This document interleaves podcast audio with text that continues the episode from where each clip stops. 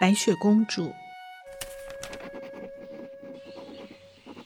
二零一七年，世界还都安好的时候，我准备出版一本关于旅行中的女人的长篇小说。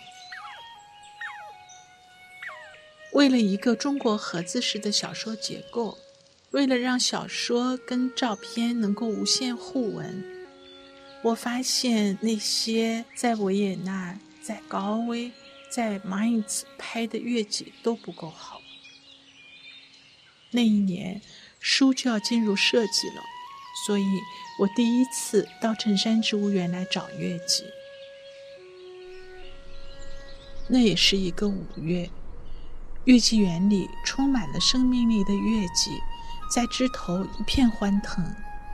在黄昏时，花下落了厚厚的一层落英。在那个黄昏，我见到了一只纹绣的德国月季，它名叫白雪公主。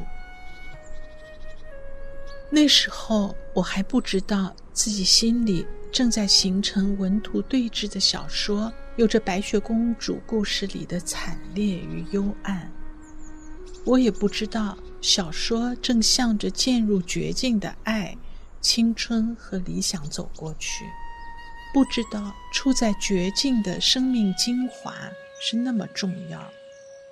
他们原来就是白雪公主的简历。我更不知道，当二零二零年我熟悉的友善的世界。